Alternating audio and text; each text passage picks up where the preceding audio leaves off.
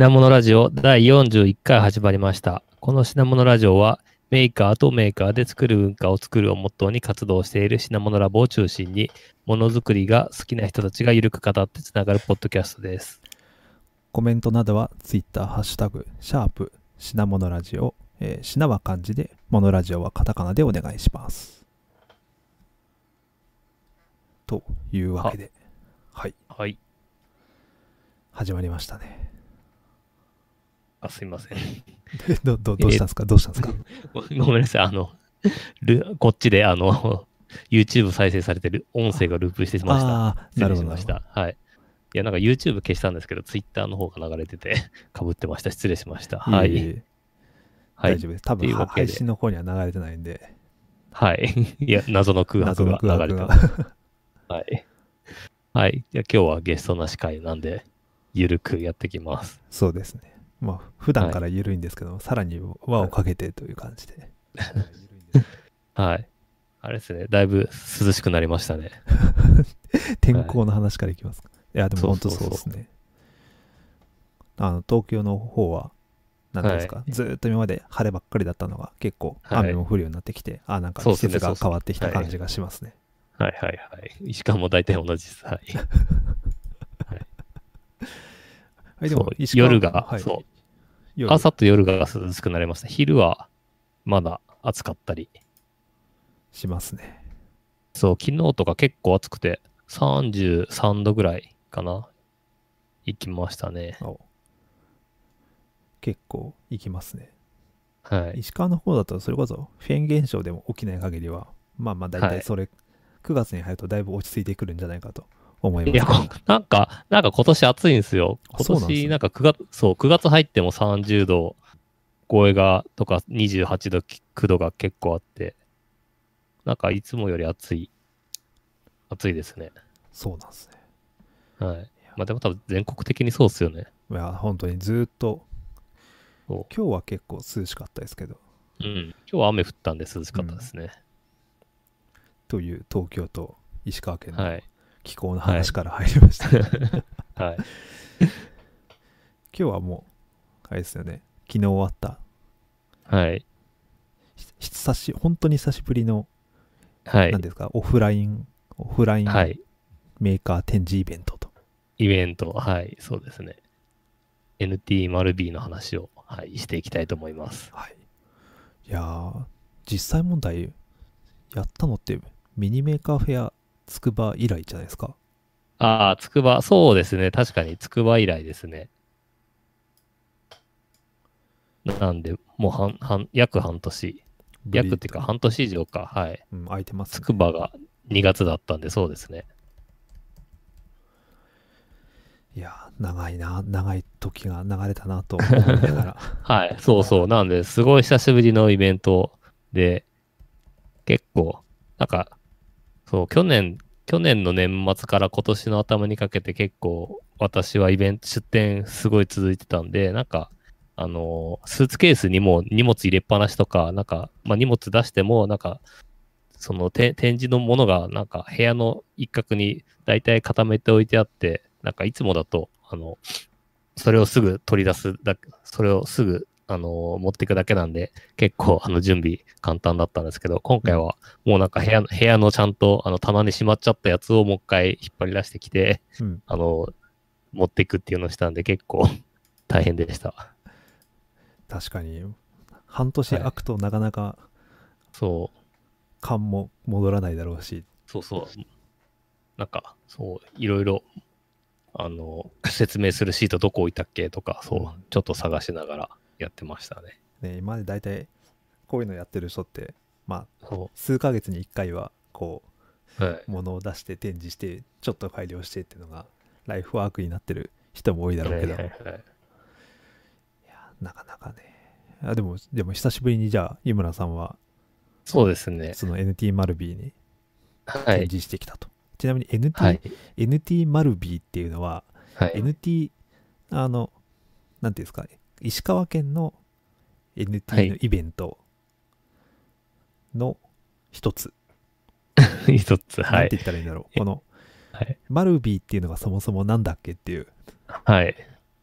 マルビーっていうのが、えっ、と、金沢に、金沢21世紀美術館っていう、まあ、割と有名な美術館があるんですけど、その21世紀美術館って、あの、上から見ると丸い形をしてるんですね。まあ上。行ったことある人わかはい、そうそう、行ったことある人わかると思うんですけど、超まん丸いあの形をしていて、あの、外周歩くと あの丸いんですけど、なので、あの美術館がオープンするときに、なんか丸い美術館だから、こうみんなに親しんでもらえるように丸ビーっていう愛称をつけたんですけど、あ、はい、誰も呼んでない、誰も呼んでないニックネームですね。切ない。はいあ今そう Google, Google マップで確認しましたけど、確かにまん丸ですね。そうです、そうです。まあ確かに、はい、行ったことあっても言われないと気づかないかもしれないですね。うんはい。いなんか一応、その、あ外、外側もそうだし、あの、全部あの、美術館ってガラス張り、外側ガラス張りになってるんで、ちゃんと一周、ね一周することができるんですよ。はい。確かに。そう。っていうのが売りだったんですけど、なんか、呼び方は定着しないでみんな21世紀美術館とか21美って呼んでますね。そうですね。僕もずっとそう呼んでおりました。はい。っていう、えっ、と、なんで21世紀美術館でやったんで、まあ NT マルビーっていう形で、いつもあの、毎年 NT 金沢っていうの6月とか7月のうん。夏に、やってますねかなあの金沢駅の近くでやってるんですけど、今年はそれが、あの、イベント自体やんないでカタログにまとめるっていう企画だけやって、実際のイベントなかったんで、まあその代わりみたいな感じですかね。はい。うん。いや、でもで、結構、はい。そうそう。で、あと、そう、NT で、あと、なんか、アートコ、アートコンプレックスっていう、なんて言うんだろう。えっ、と、まあ、あの、21世紀美術館、いろんな、あの、ちゃんとした企画展示を、まあ、もちろんいっぱいやってるんですけど、それ以外にもなんか、その、ミニ、ミニ企画って言うとあれですけど、なんか、こう、いろいろ、いろんな新しい企画やろうみたいな感じで、結構いろんなちっちゃい企画を、なんか毎月のようにやってたりするんですけど、まあなんかそれの一つみたいな感じでもありますね。なるほど。なんていうか、その、はい。美術館の企画にも乗っかってるし、NT でもあるそう、あ、そうそうそう、そうです、そうです。まあなんか確かに趣旨的にはすごい相性がよか良い良いので、まあなんか 立て付けとしてはすごい良かったなと思いましたね。はい。確かに。いうイベントうんを昨日、はい、やりました。いや、確かにね、言われてみれば、あの、うん。大体結構な人が、あの、石川 NT 金沢に来て、で、展は示ちょっと置いといて、21世紀美術館に行ってる人ってすげえたくさんいたんで、言。われてみればすごい相性良かったんだなってのは思いますよね。そうですね。まあやっぱり、あの、ものづくりの展示してるものなんで、結構、その、美術館見に来るような人とは、かなり相性がいいいいんで、多分、あの、金沢駅で通りかかってくる人よりは、多分、こっちの美術館に来て通りかかった人の方が、まあ、多分、より興味を持ってくれるっていうのはあり、ありそうですね。うん、そうですね。はい。っていうイベントを昨日やってました。はい。で、えっ、と、まあ、あの、普段のレギュラーの NT 金沢だと、なんか展示は、あの、まあ、結構多くて、昔は30とか40だったんですけど、最近多くて、去年とか120だっけ？うんなんか、それぐらいありましたね。そう。ここ2年、2、3、2、3年ぐらい？105そうそうそうですよね。指数、指数的に増えてますね。はい。はいそう。っていうやつなんで、あの NT カナダは結構大規模なんですけど、この NT マルビーはそんな大きくなくって、えっ、と、何個だろう ?10 個ぐらい、10個ちょっと、11個かなぐらいの展示をやってましたね。本当にそれくらいなんですね。なんか、なんか出展者数がマックス15人っていうのは、あの、募集のところに出てたんですけど、あ、なるほど、なるほど。そうですね。10、そうですね。12かな？今、数、あの、目視で数えてみると。はい。いや、で、あはいそうそう。で、あの、会場も、あの、二十世紀美術館のあの、ほ本館というか、本体の方のその丸い方じゃなくて、その近くになんか、倉庫とか、倉庫というか、アトリエみたいな、なんか、普通のガレ、かなり大きめのガレージみたいなのがあるんですけど、そこが会場でやってました。塚谷さん行ったことありますかね？え、真横のガレージってどこだろう？はい。なんか難しいな。プロジェクト工房っていうのがあるんですけど、そこかあ、プロジェクト工房。あ、それです、それです。はい。プロジェクト工房です。Google マップで見て、はいはい、これはい。かっていう。そう。なんかそこでも結構たまに展示、その、で大物とかの企画展示をそこでやることがたまにあったりとか、うんそうしてますね。昔、昔っていうか何年、数年前、2、3年前にあの、八谷和彦さんの飛行機がそこで展示されたりしましたね。あ、そうなんですね。はい。まあでもそういう。ことで言うと、ちょっと、なんていうか、自由にできるうん、そうそうそう。空間っていう感じですね。はい。そう。まあなんか中身なんもない本当にガレージみたいなところで、まあ一応冷房はちゃんとあったんで、あの、涼しかったです。そう。あそこそうね。行く前そう、あそこって冷房ないんじゃないかなと思ってて結構覚悟して行ったんですけど、行ったらちゃんと冷房あって 助かりました。でもなんか、開けっぱなしでやったとかそういう感じなんじゃないですか？そこは、あ、そう、開けっぱなしはい。開けっぱなしなんで、入り口付近の人は、なんかすごい暑かったって言ってましたね。で、僕は奥の方だったんで涼しかったです。ああ、それはよかったです。そうそうそう。へえなるほどね。はい。そうそう。で、えっ、と、どうしようかな。じゃあ自分の、自分の話からすると、えっ、と、僕はいつもプロジェクションマッピングキーボード出してたんですけど、今回、えっ、と、まあ、今回も 同じプロジェクションマッピングキーボード出したんですけど、あの、ちょっとだけマイナーアップデートして、なんか今までは、えっ、と、なんだろう、波紋が出るとか、あの、うんパーティクルが出るとかだったんですけど、今回は、えっ、と、花、花火が出るようにしました。打ち上げってことですか？打ち上げ花火、そうです。あの、キーボードを押すと、キーボードの、まあ、指先から花火が打ち上がって、で、キーボードのちょっと上の方に花火が綺麗に出るっていうやつですね。すごい、なんか徐々に豪華になってきてますね。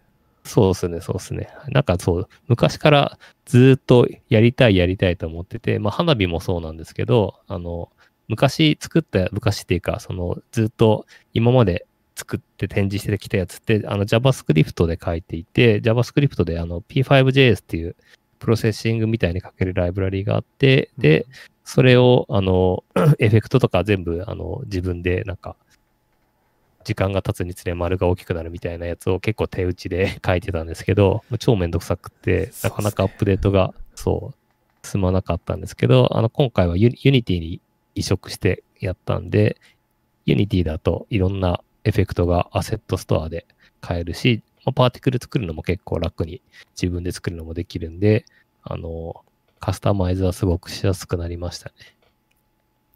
なるほど。結構、なんていうか、プラットフォームを切り替えるってことは結構大掛かりだったんじゃないですか？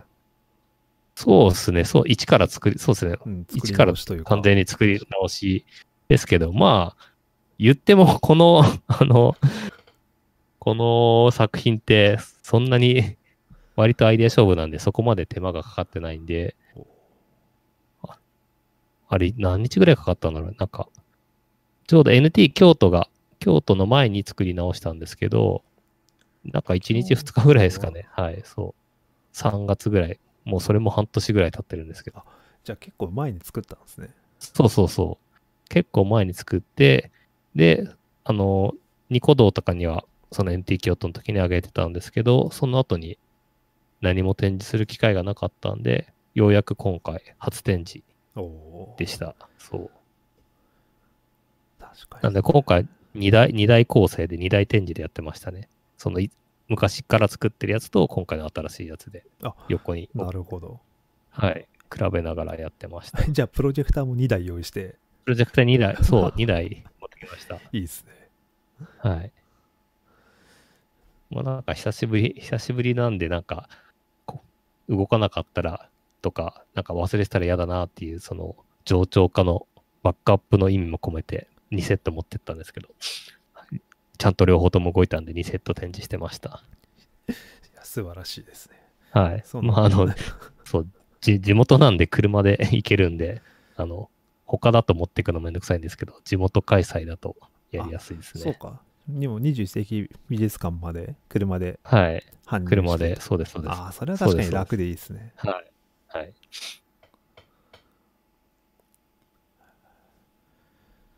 電車とか飛行機だと持ってくのめんどくさいんですけど、車だと楽っすね。うん。まあ、楽と言いつつ、あの、駐車場から二十世紀美術館までちょっと歩くんで、まあそこだけですね。そこだけまあちょっと頑張って運んでと。そうそうそう。でも確かにな、撤収もそれも考えても楽だし、はい。ね、時間もそんななんか無茶なな時間でもないし、なんか2日間やるわけでもないから、結構じゃあ手軽にできた感じですね。ああ、そうですね。そう。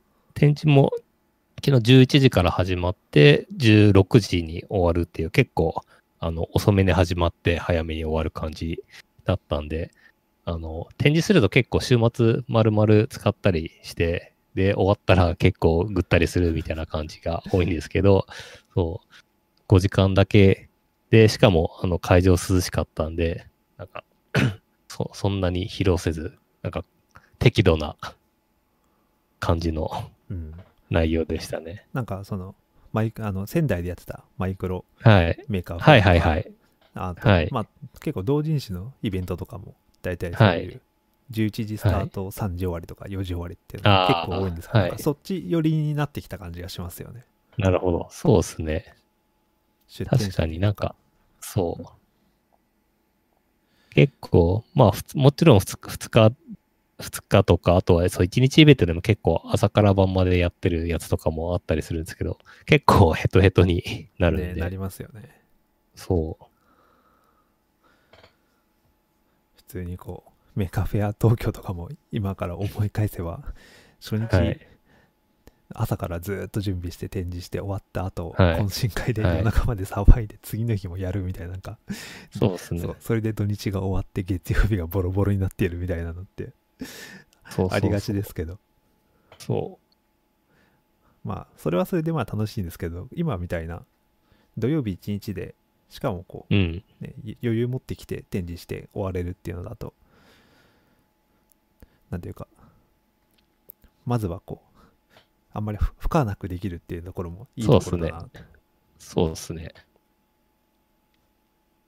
なんかこれくらいのカジュアルイベントが増えるといいのかなって気もなんとなくしました。うんまあ遠方から来る人はもしかしたらちょっとどっちみち大変なのでもうちょっと長くやりたいのかもしれないですけど。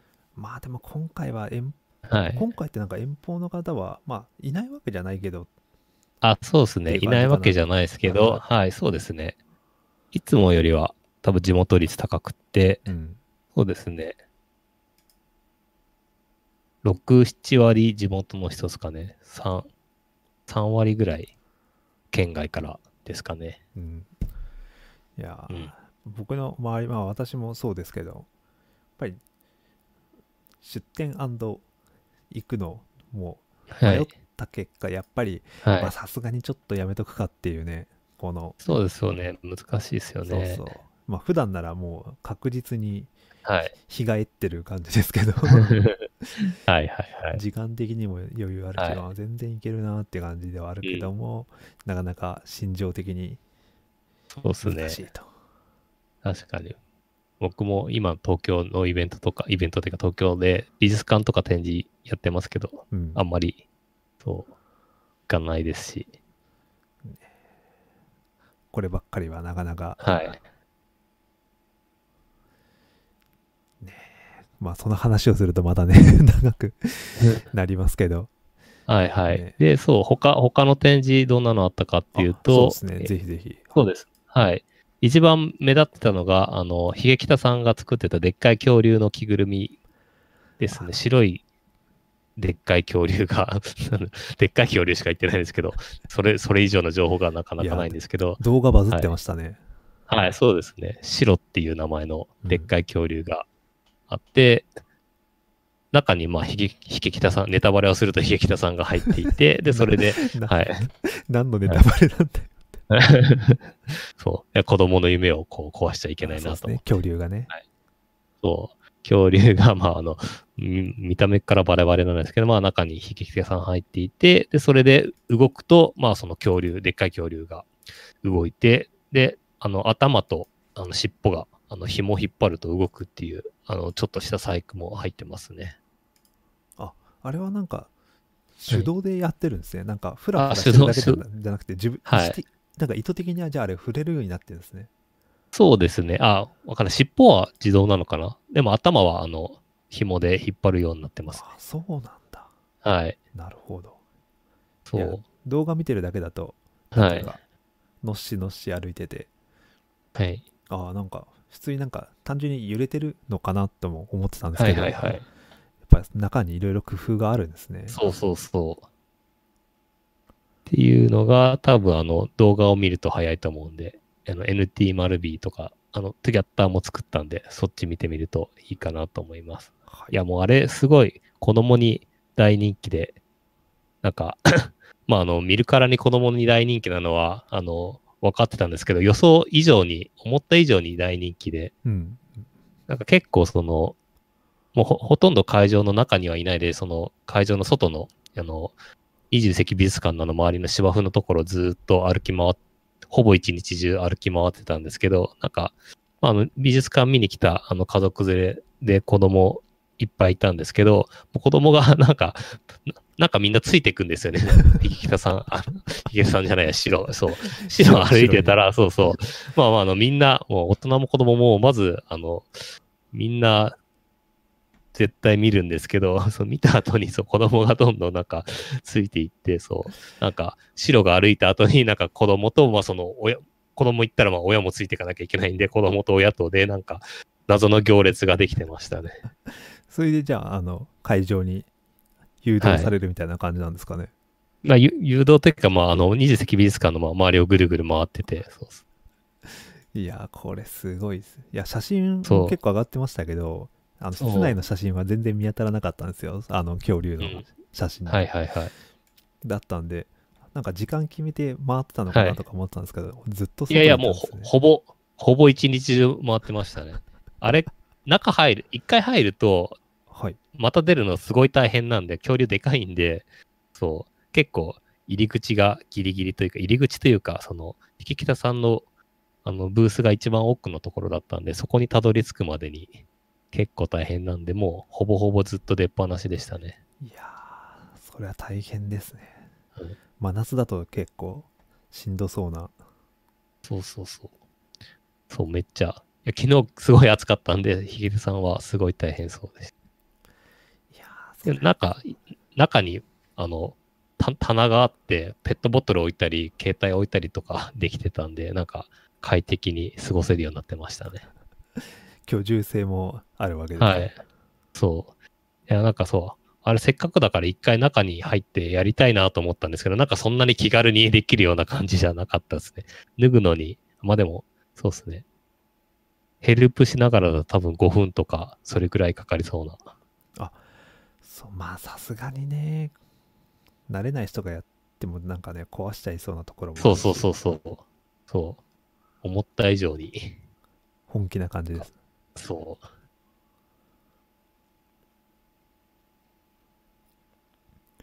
いやこれはこれはやっぱ生で見たいですねそうっすね。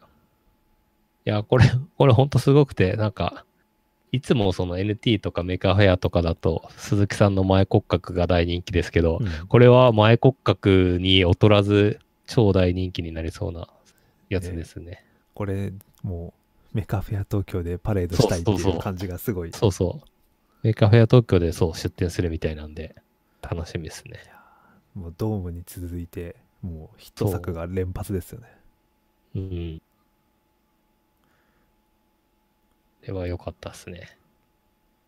あとはそう、なんか、引き手さんが、その、恐竜で歩いてて、で、あの、勝田さんが、あの、勝田さんもいつもそのロロボットっぽい白い着ぐるみロボロボットバンドとかもやるしそうそうそうあと着ぐるみととそうそうそうそう。あれ着ていて、そうなんか、なんかひ、その恐竜とロボットで戦ってるのか一緒に遊んでるのかわかんないですけど、なんか、二つ並んでて、すげえ、なんだ、なんだこの空間は、みたいなシュールな感じで。面白かったです。そういう意味で言うとあれですねこの展示数は少なくてもなんていうか展う示のん。ば、映えるというかインパクトがすごい展示がインパクトが、そう、すごかったです。なんか、ひげたさんの、そう、動画、なんか作った時もすごいバズってたんですけど、うん昨日の、昨日や、上げた動画もそうですね、1万リツイートとかになってて、めっちゃバズってますね。そうそう作った時なんか確実にあれあれ自宅の、はい家の前じゃないのって思いそうそうそう、家の前で そう。歩いてましたけど、はいそう。それでバズって、あのその石川のローカルのテレビ局に取材来て、それで、テレ、テレ、そう。それがなんかウェブで見れるようになってるんで、もし、まだ見てない方は、ぜひぜひ見てください。ちょっと後で探してみます、はい。そうそう。石川テレビっていう、はい、テレビ局のやつです。なんか割といい、いい話にまとまってましたね。15分ぐらいかな。あはい。え そんなそんな長い結構そうそうそう結構がっつりな特集ですねそうっす。なんか夕方の、あの、地元の夕方のワイドショーで出てました。はい。で、あとは、そう、えっ、と、他の展示だと、えっ、と、志保さんが、志保さんっていう方が、えっ、と、あのーなんだろう、漆塗りの、うんえっ、と、丸い玉、丸い玉に漆を塗って、で、中に、あの、LED の電、あの、ま LED 電、照明入れて、で、えっ、と、なんか台台に置くと光るような、その、漆の展示をしてましたね。あいつね非非接触宮殿かそうです、そうです。はい。はい。あの、なんか、あの、単純な電磁誘導でそうですね。あの、その皿の、皿の下側の、えっ、と、その台台の方の中にこのコイルをぐるぐる巻きにしておいて、そうですね。で、上に置くと電磁誘導で光るってやつですね。電電気流れて。これもう面白いですよねそうそう。これもずーっと、あの、ツイッターで、多分春ぐらいかな？そう、ツイッターで見て、これはすごいなと思って見てて。で、やっぱり展示の機会がなかなかなかったんで、なかなか見ることができなかったんですけど、ようやく昨日実物を見れたっていう感じですね。うんこれはなんかまあ漆って結構もう石川でもまあはい有名、輪島塗りとかありますけど、基本的にう漆ってやっぱなんか外側から光って艶があって綺麗とか、はいまあそういうのありますけど内側かはいら漆を、はい。あの照らしてみるみたいなのって多分あんまりはい。ないアプローチなんだろうなと思いながら、そうですね。はい私のおじいさんが仏壇のはい。職人だったので、漆はあ、そう、そうなんです。はいあ、そうだったんですね。知らなかった。そうですねえうる漆はよくあの、塗ってるのは、ー、はいはいあのはた見たことは、まあ、何度も何度もあるんですけどい。はい。だからこう,、へーこういうあなんかこういう風なのも確かにありなんだっていうそこのっていうのをすごく感じます、はいはいはい。そうですね。なんか、まあ、伝統工芸と、うんその、今のテクノロジーの融合みたいなやつですね。そうですそうですはい。でも、志保さんすごいもう、漆塗り、きちんとあの、職人のところに通って、し修行結構長いことやってて、なんで、その、単純にそのテクノロジーをなんか使ったっていうだけじゃなくて、きちんとその漆の修行をして、きちんと作品として仕上げてるのが、またすごいなと思いました。多分それ単体でもすごいんでしょうね、まあそこの僕はその良し悪しとかまではさすがに分かんはないいですはいけど、はい。はい。いや、なんかそう、昨日いろいろ聞かせてもらって、まあでも、やっぱりまだ、あの、まあ、あの、修行、修行というか、や、やって1年ぐらいかな、1年ぐらいだと思うんですけど、なので、あの、もちろん素人目から見るとすごいんですけど、やっぱりその、あの、工芸の世界って修行期間めちゃくちゃ長いんで、5年とか10年とかやってとか、みたいなんで、やっぱりあの、その、漆で本当にあの作品として仕上げてる方に比べるとまだまだその っていう話をいっぱいしていたりとかあとそのなんか昨日も その志保さんの師匠の方があの展示見に来てくださってて NT 金沢にそう、うん。なんでいろいろコメントしてもらったみたいですね。じゃあ多分そこのレベルがどなんかどっちもどっちも上がっていってそこでしかできない表現とか、まあ多分そういうのが出てくるんでしょうね、そうですね、そう。なんかその眉玉のその模様をつけるんですけど、模様のつけ方もいろいろあって、そうですね。なんか、ふ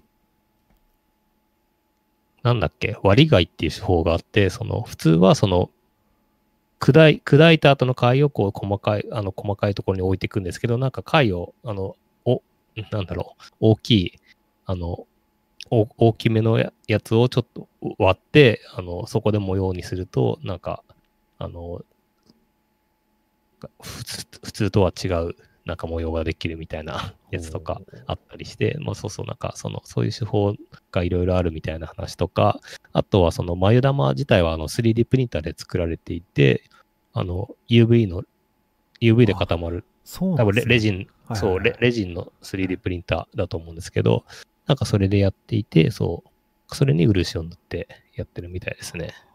そうなんですね。なるほど。うん。そう。なんで、そう、造形自体も、あの、割と新しいテクノロジー、3D プリンター使っていて、うんで、その、塗るところは伝統工芸で、で、さらに中に LED を仕込んで、みたいなやつですね。いや、今ちょっと写真を見つけたので見てるんですけど、すごいですね。はいはいはい。そう。なんかもうすごいいっぱい作ってて、で、模様は普通に細かくて、すごい綺麗で、うんはい。で、あと台の方もいろいろ、あの、なんだろう、まあその違和感がないように、あの黒で塗って、で、それで、やってますね。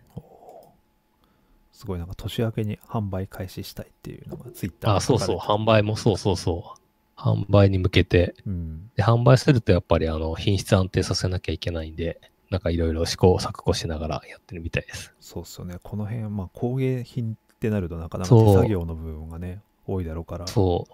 そう。なんか、そう、漆塗るのも、その、あの、あんまり厚く塗りすぎると LED の光見えないけど、薄く塗りすぎると、その 3D プリンターのレジンのメッシュが出ちゃうんで、なんかその辺も薄くしすぎると、あの、ダメとかいうのもあって難しそうでしたね。なあ、なるほどね。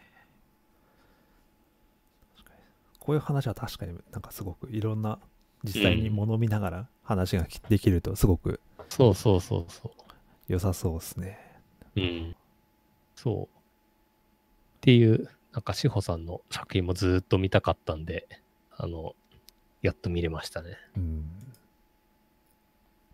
なかなか、結局、あの、秀樹田さんも志保さんも金沢住んでるんですけど、あの、なかなかやっぱりイベントがないと会う機会がないんで、ああ、それはありますよね。はい、そう。イベント、なんていうか、本当にイベントで会う人っていうのっはいはいてはい。あるあるです、はいなんか毎年メーカーフェアでしか会わないみたいな、こうそうそうそそこで1年間とか半年間のこの。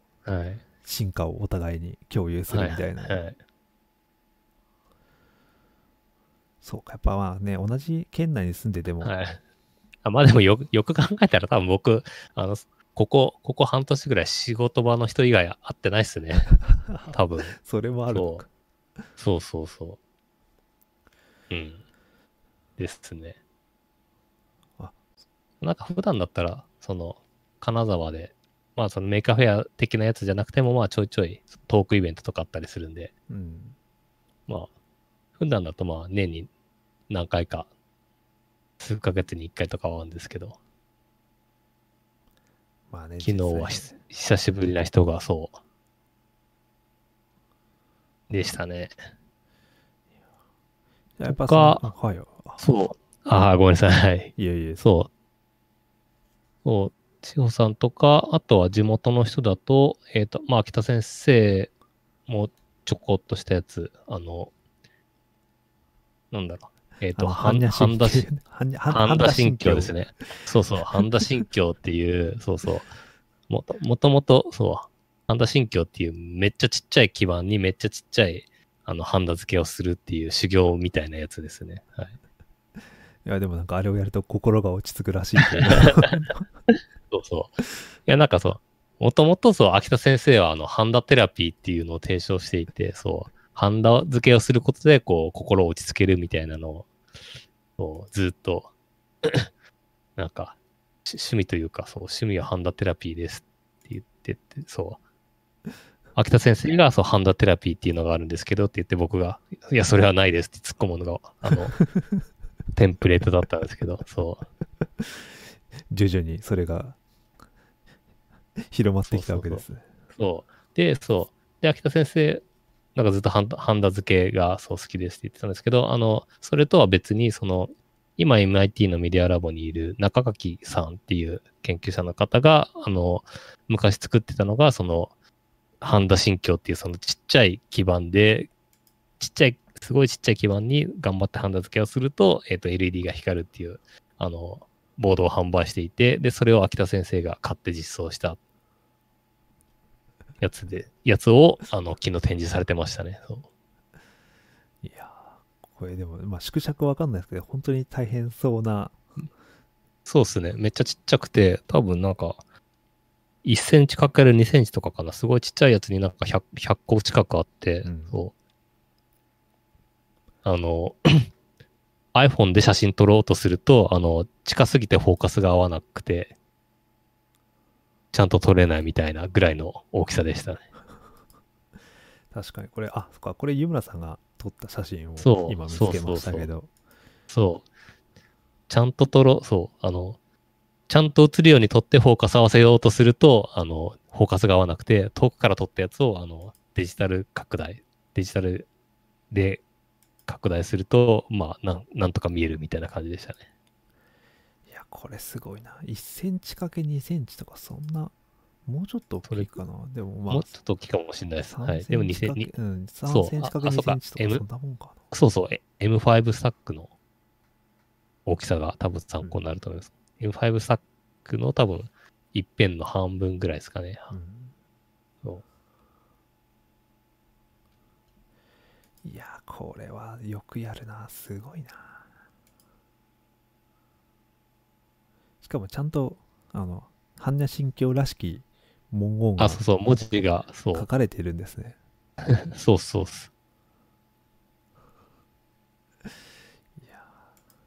で、裏にボタン電池が入るところがあって、そう。つけると LED が光るっていう、LED を光らせるために、こんな苦行を しなきゃいけない。あ、これもしかして1個でもミスると LED つかなかったりするあ、そうそうそう、そうです、そうですう。わこれは いや素晴らしいですね、はいなる確か実装したのは秋田先生が初めてだって言ってた気がしますね。いやすごいいや作る人もすごいし実装する人もすごいですね そう。か、そうですね。地元、あとは地元の人だと松田さんっていう方が、えっ、と、なんだろう。えっ、と、コロナウイルスの感染者数の、あの、表示をするアプリというか、ガジェットを M5 スタックで作ってたりとか、あと、そうですね。あとは、あれか、一石アンプさんっていう、あの、デジタルのリポーターいつも被ってるはい人がいるんですけど、今回はアマアマビエバージョンでやってたりとか、うんあとは、そっか。あとすごいなと思ったのが、えっと、あの、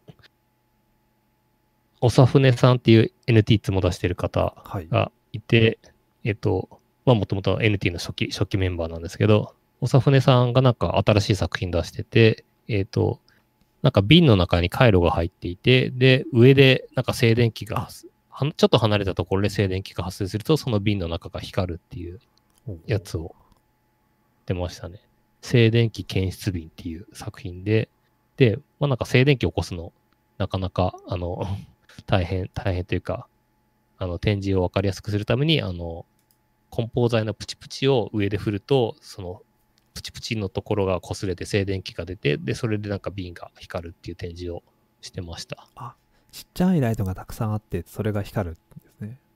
そうそうライトなのかなこれ。なんだろなんか僕も仕組みあんまりちゃんと 分かってないんですけど、一応回路図が、あの、パンフレットというか、その展示してるところにあって、これなかなか面白くて、で、しかもなんか話聞いたところ、今回はその展示にちょうどいいように、あの、プチプチでやると光るぐらいにあの調節してるんですけど、なんかもっと感度良くすることもできるらしくて、なんか部屋に置いといて、なんか部屋で何かが動くとそれだけですぐ光るぐらいの感度にできるみたいなことも言ってたんで、なんかいろいろできそうだなと思いましたね。それすごいですね。うん、そう。やっぱりなんか電力を使わないで電力が発生するやつとかは面白いですね。ねえ何の静電気の何をうまくキャッチしてやっているのかはい。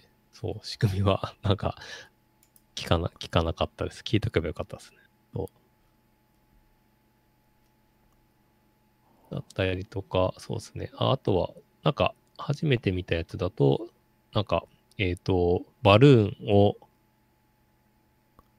まあ、あの、なんだろう、プロジェクター使っていて、プロジェクターの中に、あの、なんだろう、パンパンチングマシーンみたいなバルーンが立ってて、で、それであの中に敵キャラが映って、こう、それを殴って、で、あの、倒すゲームみたいなのがありましたね。ああ結構じゃあ体験型のやつも多いですねそうですねそうそうそう。なんかまあ、あの、予想通りこれも子供が延々と無限に殴ってましたね。ねパンチングマシーンはそりゃそうだろそうそうそう。そう。なんか彼らは、そう、なんか、若い、若いチームで来てて、あの具体的な、あの、所属とかは聞かなかったんですけど、なんか多分学生さんぐらいかなっていう若いチームでしたう、ね。うんはい。いやそういうまあなんていうか新しいって言ったらな僕らが知らないだけかもしれないですけど、はい、はい。そうそうそのそういうこれくらいの天井の中でもやっぱあそういう人たちがどんどんやっぱ出てくるんですねう。うん。まあなんか多分他でも、他でそう展示してたのかもしれないですけど、うん多分初めて見たかなって気がしますね。フィフィッティクラブさんですね。なるほどなどなど、いろんな展示がありました。そうなんですよこあの今回ウェブどこを見てもあの展示者一覧のページがなくて、結局そうなんですよ。情報がどこにあるんだって思いながらツイそう、ツイッターにしか上げてなくて。ツイッターでそう、ゴミさんが、あの、パンフレットっぽい画像を並べたやつが作られていて、そう,、ねあ、そうこ、この画像に並んでるやつで全てですね。そうなんだそれをちょっそうと多分見ようとしてたんだなはい。いや、でも結構、これ出たの直前だったんで、あ、でも1週間前から出てたのかな、そう。出てましたね。ウィッキの方がそう、更新されてなかったんですけど。あ本当だこれかはい。あと、かまあ、勝田さんのロボットとか、はい。うんミンティア P の、あの、ドールの、えっと、展示とか、などなど。なああなるほどねはいそうか、1、2、3、4、5、6、7、8、9、10、11、12。あ、本当だ。これで12個か。12ですね。はい。で、そう、会場、まあ、あの、会場的には多分もっと詰めれば入るんですけど、まあ割とその隣となるべく話して余裕持ってやるっていうことで、まあこれくらいの数でやってましたね。まあなんでスペース的にはかな。り余裕がありましたね。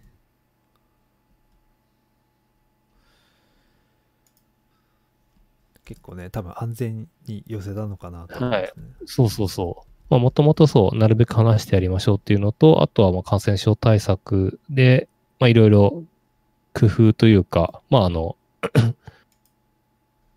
割と定番の対策ですけど、まああの、会場一応、あの、まあ外はあれですけど、あの、そのプロジェクト工房のガレージみたいなところは、あの、入り口決まってるんで、そこでずっとゴミさんか、秋田先生が立ってて、で、えっ、と、熱がないかっていうのを確認するのと、あと入り口で、あの、アルコールで消毒してもらうのっていうのを、あの、やってもらって、うん。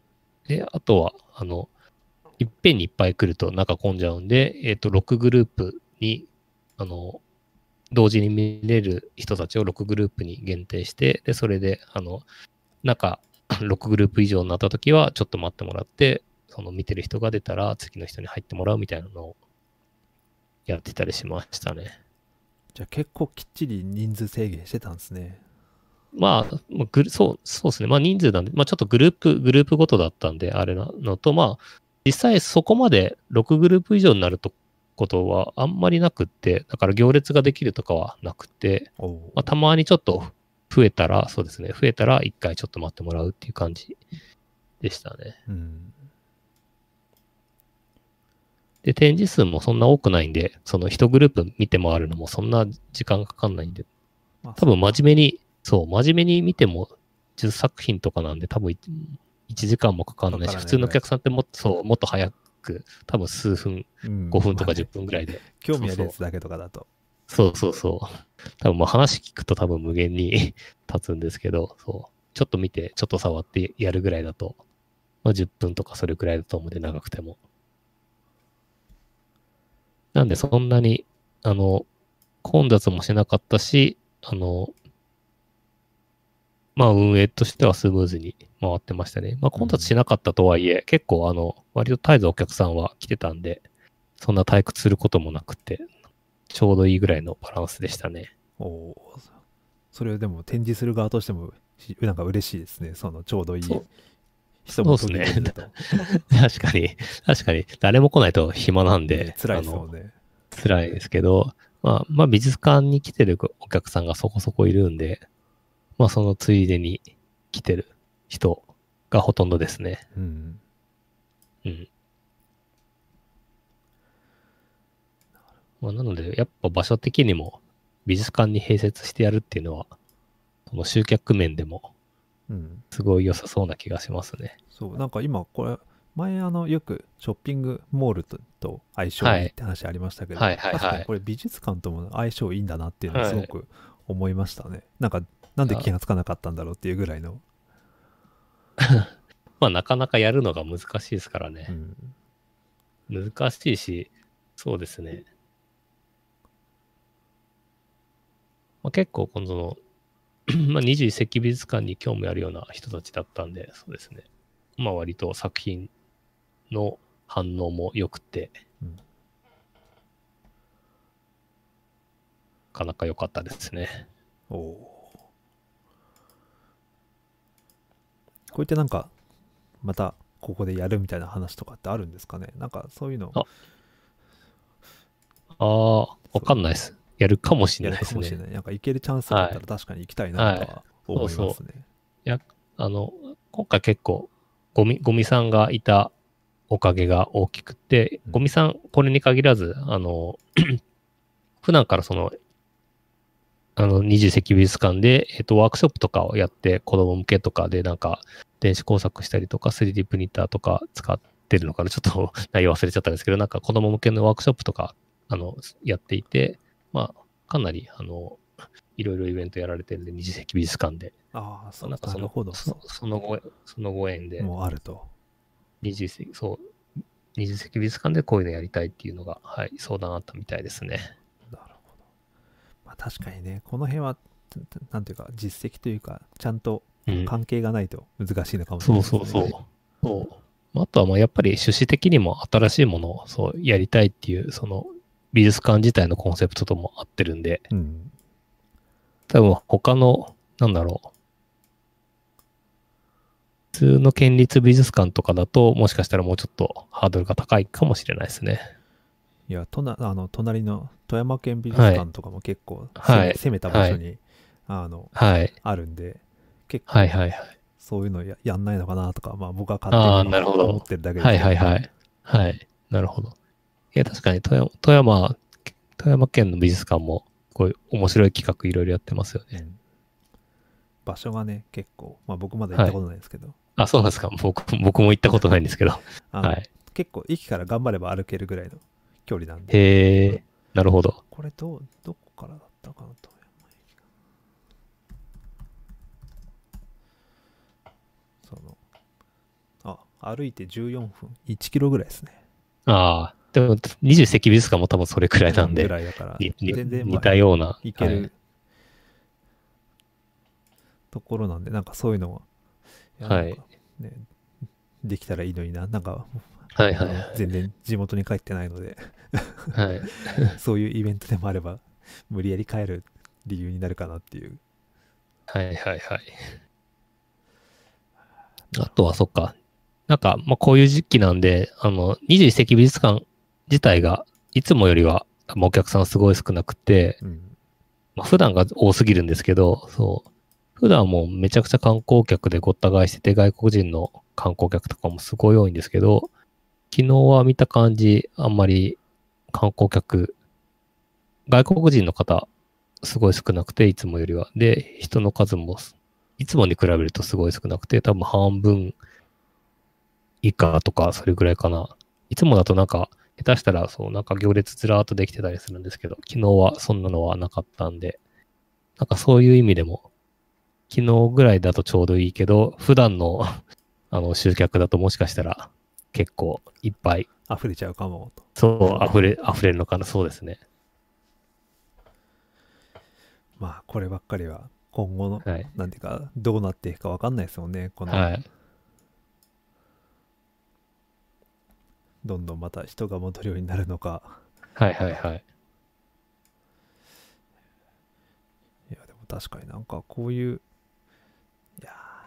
もうね、でも単純にもうなんかこういうのに行きたいっていうね、このいろいろな欲求が溜まっているところがありますね。いいなーって思いながらも話をどんどん聞くっていう。はいはい。あれですか？あの、早めに終わったってことは結構打ち上げとか行ったりしたんですか？打ち上げは行ってる人行きましたね。僕は行かなかったんですけど。あれなんかのどぐろがどうとかって湯村さんが言ってたのは、はあれは違うあそうだあれ、僕、僕一人で行きました。散歩して、お腹空いたんで。あ、でも、打ち上げ行ってる人、のどぐろのフィッシュチップスを食べてたみたいですね。おおーいいですね。そういうのも、なんかそういうのもいろいろ込み込みで、そう。あとはそっか、20世紀美術館って昨日もそうだったんですけど、あの、土日、や屋台っていうとあれですけど、なんか、カカフェ、カフェみたいなのが、あの、い移動、移動車とかテント立てて、あの、いくつか出店してるんで、なんでもキッチンかいそうはい。そうそうそう、あの、アイスコーヒーとか、あの、ジュースとか売ってる、ジンジャー、自家製ジンジャーエールとか売ってる、カフェが、カフェが出張してるやつですね、があって、なんで、あの、喉乾いたら、喉乾いたり、あの、小腹が空いたら、すぐそこで買えるっていうのも、メリットですね。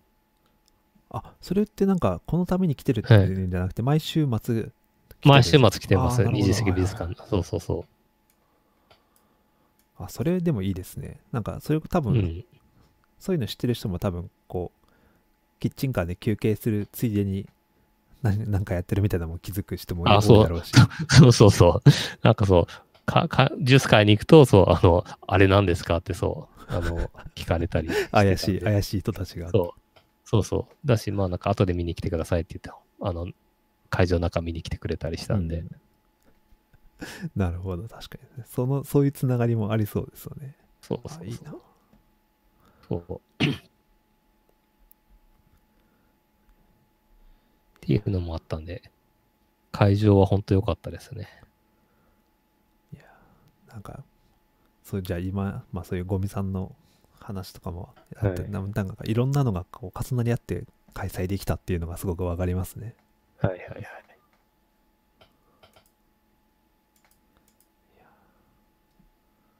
まあなんか、イベントそうですね。なんか、だんだん大規模化していく方向だったんで、こういう、これぐらいのちょうど良さがいいなってなんか改めて思いましたね。ああ、そうか、確かに。ですよね。NT 金沢っていう話で、ベースで考えると、ずっと人が増えて、展示数も増えて、イベントもでかくなってる傾向だったけど、またちょっとこう、うん初心に帰るっていうとちょっと違いますけど、また少し違う、小さいイベントならではの良さみたいなものも再発見できたっていうのがあるのかもしれないですね。そう。参加者も地元の人が多いし、そう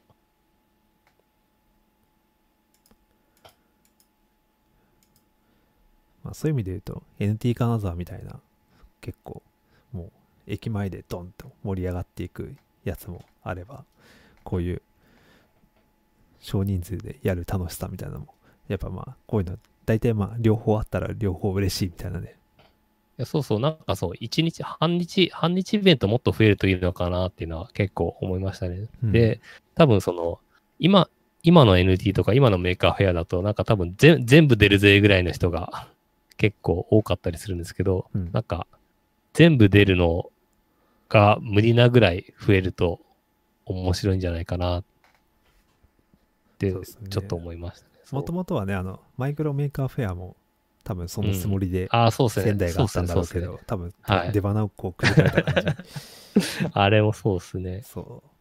確かにマイクロメーカーフェアのコンセプトとちょっと近いかもしれないですかなと思いね。ましたね。一日の、まあ、半日、そうそうそう。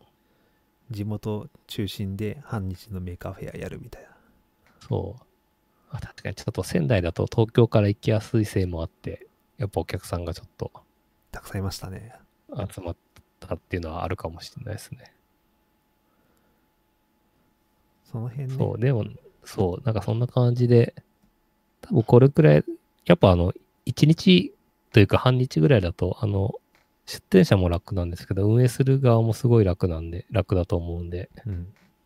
これくらいの展示のやつを、まあなんか、どんどんどんどんノウハウ広まってって増えていくといいのかなとは思いますね。そうですね。この47都道府県、47 ああ、そう、47。各県でできるぐらいの、うん。多分ね、希望的にはそれくらいで回るぐらいのそうですね。感じでできると、その中だけでもピックアップしていきたいやつだけ、どうしても行きたいってやつだけ行けばいいだろうしとか。まあ、なんか展示、そう、展示あると、まあた楽しいのは当然として、まああの、こ あの若子供とか若い人だと、まあやっぱ作品触れるたことで、まああの、その、今まで自分で作るって、あんまり考えたことなかった人がなんか作ってみようって思ったりとか、うんそうまあなんかいろいろやっていいことすごいいっぱいあるし、まあ経済も回ると思うんで、そうだからこういうのがちょっとずつ広まっていくといいのかなって改めて思いましたね。そうっすね。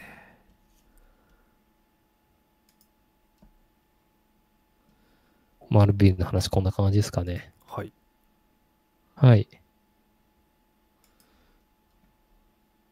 で、あとは、えっと、あとはそう、NT 金沢が今年、あの、イベントなくなっちゃったって言ったんですけど、えっと、イベントやる代わりにカタログができてですね、はい NT 金沢2020カタログっていうのができて、これも多分検索すると出てくるんじゃないかなと思うんですけど、えっ、と、その出展する代わりにみんなその作品の情報、画像とかを、あの作品の情報とかを投稿してもらって、それが一人1ページの冊子にまとまって、で、それを、まあ、あの、電子版は無料で見れるのと、あとは、えっ、と、スポンサーが一応ついたんで、そのスポンサーの協力によって、えっ、と、紙の製本版っていうのができて、それをま希望者に送ってもらう。と。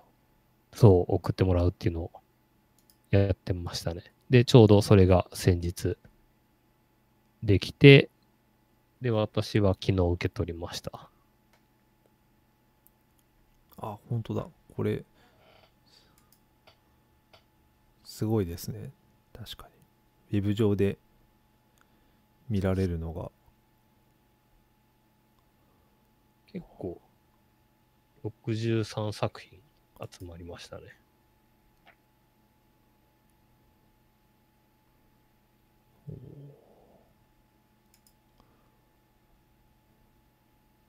っていうのがあるんで、ぜひ見てみてください。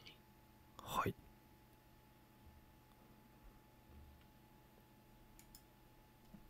はい。っていうので、NT マルビーと NT 金沢カタログの話をしました。はい。いやー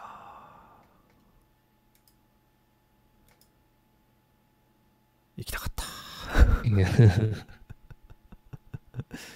こればっかりは。まあまあ、そうですね。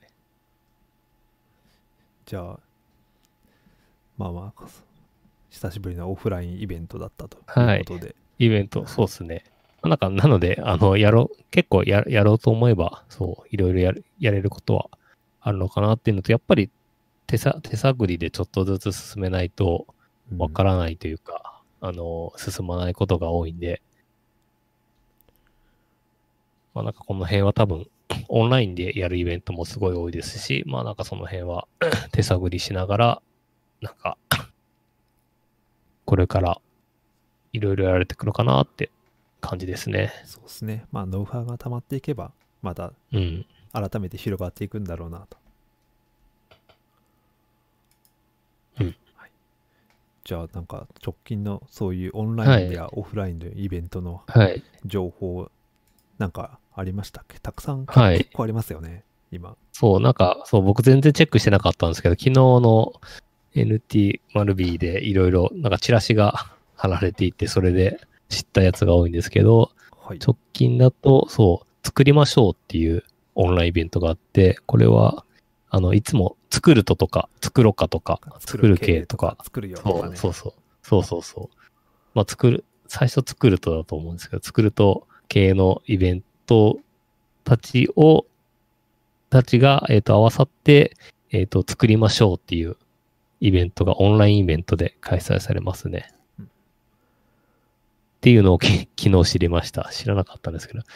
で、なんかやるのが9月26日で、作品の応募が、えっ、と、時間全然ないんですけど、明日9月14日月曜日に応募締め切りだそうです。で、これは動画を投稿して、えっ、と、3分以内の動画を YouTube に投げるか、なんかその申し込みフォームで、あの、その運営の人たちに送ると申し込めるそうです。うんこれ作りましょうは、あさっきググったら出てこ、あの、SEO が難しくて出てこなかった気がするんですけど、まあ後でリンクを貼っておきます。確かにねこう言葉的に難しいですねこれ作りましょう難しいですね。作りましょうって世の中にそう、あの、ベタなダジャレなんで、世の中にいっぱいありますね。うん、S はい。っていうのがあるのと、あとはメーカーフェアが、もうあと1ヶ月切りましたね。10月3日4日。そうです,、かねはいはい。そう。これも、あの、現地開催でビッグサイトで規模を絞ってやるみたいです。うんなんかね結局オンラインは、はいオンラインイベントもやるのかやらないのか何なんだろうっていうのを思ったりもしてますけどまあとりあえずはオフラインでなるほどとはいはいはい。あ、そうか。確かになんかハイブリッドがうんぬんみたいなのもうん、言ってた時もありましたね。なんでその辺どうどうするんだろうなっていうのを気にしながらはいはいはい。まあまあまあでもオンラインがあるんだったらねこうオフラインでさすがに東京行きませんっていう人でも参加できるし、いいのになぁと思いながらちょっと詳細が出るのを待ってますなるほど。そして同じその10月3日4日にあれですねスペースアップスがはい。スペースアップそうですね。なんで、うあの、NASA の宇宙データ使ったハカソンがあるんで、僕はそっちの方の運営やってるんで、今年はメカフェア東京行けません。あとは、そっか。えっ、と、今思い出したのが、あの、NT サバエも10月3日4日同じ日程でありますね。そうですはい。サバエこれはやるのかどうか。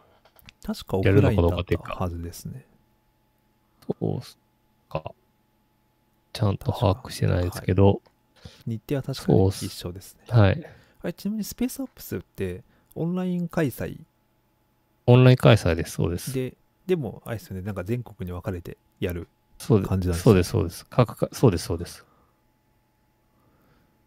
それもそれもそれでちょっと面白いですね東京からでもじゃあなんか例えば山口違う会場で違う会場に 違う会場の、ところに参行けますね加できると、はい。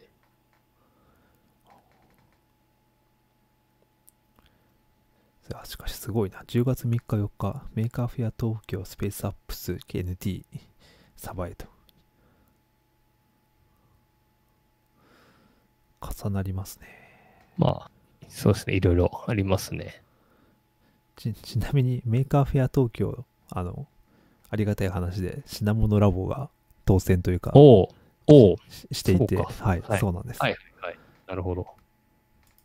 なので、品モノラボ、実際に、久しぶりになんか品モノ系に興味ある方は、ぜひブースに来ていただければと。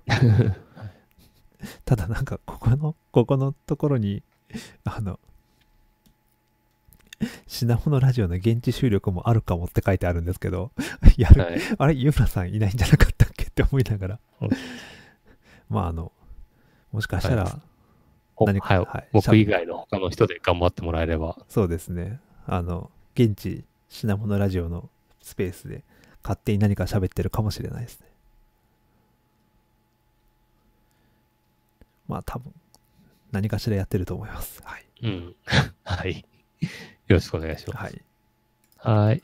で、あとは、ちょっと飛ぶんですけど、昨日、これも昨日知ったのが、伊勢ギークフェアって毎年秋ぐらいにやってるんですけど、今年が、伊勢ギークフェアが12月19日、20日にオンライン開催されるそうです。うん。そう、あの、Facebook はなんか前、オフライン開催っぽい感じで、あの、トップ画像出てたんですけど、確かにはい。最近見たら、オはいンラインでやりますっていうふうにページもアップデートされてましたね。なんか、今ウェブ見ると12月20日って書いてますけどね、なんか、昨日のパンフレットだと19、20の2日間でしたね。じゃあ日程ももしかしたらちょっと、はい。まあちょっと、はい、まだいろいろ調整中だとは思うんですけど、そうですね。で、締め切り、応募締め切りも10月末なんで、まだもうちょっと時間ありますね。うん。そして、はい。12月だとまだまだ、はい。あとは、そう、NT 札幌っていうのを去年12月にやったのと、えっ、と、ここ数年毎年 NT 加賀を、えっ、と、12月の、えっ、と、中旬ぐらいにやってたんですけど、今年は、えっ、と、NT 札幌と NT 加賀を、えっ、と、合同でオンラインでやる企画をしてます。まだ日程ちょっと決まってないんですけど、12月の土日のどこかでやろうかなと思ってます。この NT のオンライン同時開催っていうのも、なかなか面白いですね。そうですね、そうですね。まあ、これもオンラインじゃないと合同できないんで。できないしと。はい。だし、まあなんか、2週続けて似たようなイベントやるよりは、まあなんか一緒にしちゃった方が盛り上がるかなとか、いろいろ、うんうん。いろんな思惑があります。じゃあこれも、はい。まあ、企画中と。はい、これまだ詳細何も決めてないんですが、多分なんか、LT 大会的なことをやれるといいかなと漠然と考えております。なるほど。はい。はいまあ、ちょっとまだ、いろいろ詳細決まり次第、情報を出していこうかなと思います。じゃあそこはちょっと楽しみに待ってます。はいはい。イベント情報はそんな感じですかね。そうですね。なんかまあそれ以外にも NT 名古屋がなんか10月にあ、やるらしいと。か。あ、NT なんかはいそっか、そうですね。はい大学、大垣ミニメーカーフェアが多分12月にある,、はいはいはいあるらしいみたいなのはあのあそうですね流れてるんですけど、まあなんまあそこはまだ、はいおいおい多分情報が出てくるんだろうなと思って、はい意外とみんなきオンラインに切り替えたら、やっぱみんなイベントやりたがってるなっていうのをすごく感じますね。はいはいはい。まあ、なとこですかね、あのイベント情報という。そうですね。はい。じゃああとは最後、湯村さん、はい告知か何か。お知らせ、そうですね。昨日から技術書店が始まったんですけど、技術書店9ですね。技術書店9が始まったんですけど、えっ、と、情報処理学、あの、私情報処理学会の学会誌の編集員やってるんですけど、情報処理学会誌の、えっ、と、別釣りっていうその特集記事だけを抜き出したやつが、えっ、と、技術書店9で、えっ、と、いろいろ頒布してます。はい。ので、買ってくださいっていうお知らせです。技術書店9もあれですね、オンライン開催。オンライン、そうですね。技術書店がそう、前回の技術書店8が、あの、もともと開催予定だったのが急遽オンラインになったんですけど、今回はもう最初からオンラインで開催しますということで、いろいろ、あの、オンラインで、その、進められてて、で、電子、えっ、と、電子書籍を売るのと、あと一応紙の方も、えっ、と、通通販的な感じで、えっ、と、買うことができます。おなるほど。じゃあ両方。はい。はい。そうっすね。で、あの、情報処理学会はもう、あの、その技術書店関係なく、あの、もともと情報処理学会誌って毎月出してるんで、まあ、コンテンツ自体はもうすごいいっぱいあるんで、今まではその紙の本を別釣りを用意してやんなくちゃいけなかったんで、あの、用意できるのはすごい少なかったんですけど、今回電子版はもうあの、PDF アップすればすぐ、あの、頒布できるようになってるんで、あの、前回よりはだいぶ種類を増やして、新刊が5冊ぐらいかな。ありまいですすね。はい。そうそう。だし、値段も、あの、情報処理学会誌を、あの、丸々一冊買うと、あの、まあ、会員はタダでもちろんもらえるんですけど、あの、非会員の人が読もうとすると、普段は1700円ぐらいかな、結構高いんですけど、今回はその別釣りの特集だけで500円で、えっ、と、売ってます。おおいいですね。おそう。あ、そして今、YouTube のところでゴミさんからコメントが来てて、伊勢ギークフェアの日程は、パンフレットもらったのが10日なんで、おそらくパンフレット情報が正しいと。なるほど。なるほど。じゃあ2日間ですかね。ですがね。はい。ありがとうございます。はーい。じゃあそんなところですかね。はい。そうですね。はい。じゃあ今日はこんなところですね。はい。はい。じゃあ、シナモンラボのチャンネル登録をお願いします。ではでは、今、今そう、何人ぐらないんですか？かささん390、300何十とかでしたよね。これ、なんか1000 1000人、1000人超えると、なんか別のプログラム、プロ向けプログラムになるんでしたっけ？だったかと思います。あの、有料プランっていうか、そうそうそうなんかそういうのが。そうそう。なんで、あと、もうちょっとあと650人。はい。うんなかなか難しいですね、これはちょっと。そうですね。はい。はいなんか、さ考えましょう。1000人に至るための方法。なんかメカフェアでイベントやって、その、ああ、でも難しいね。1000人は呼べないですもんね。うん。まあちょっと大きめの、なんか大きめのイベントで、ちょっとこあの、その場にいる人をみんな登録してもらうぐらいの勢いが必要ですね。そうですね。はい。じゃあ、それはちょっと、まだ、作戦考えるということで。はい。はいはい。じゃあ今日は以上です。どうもありがとうございました。はいありがとうございました。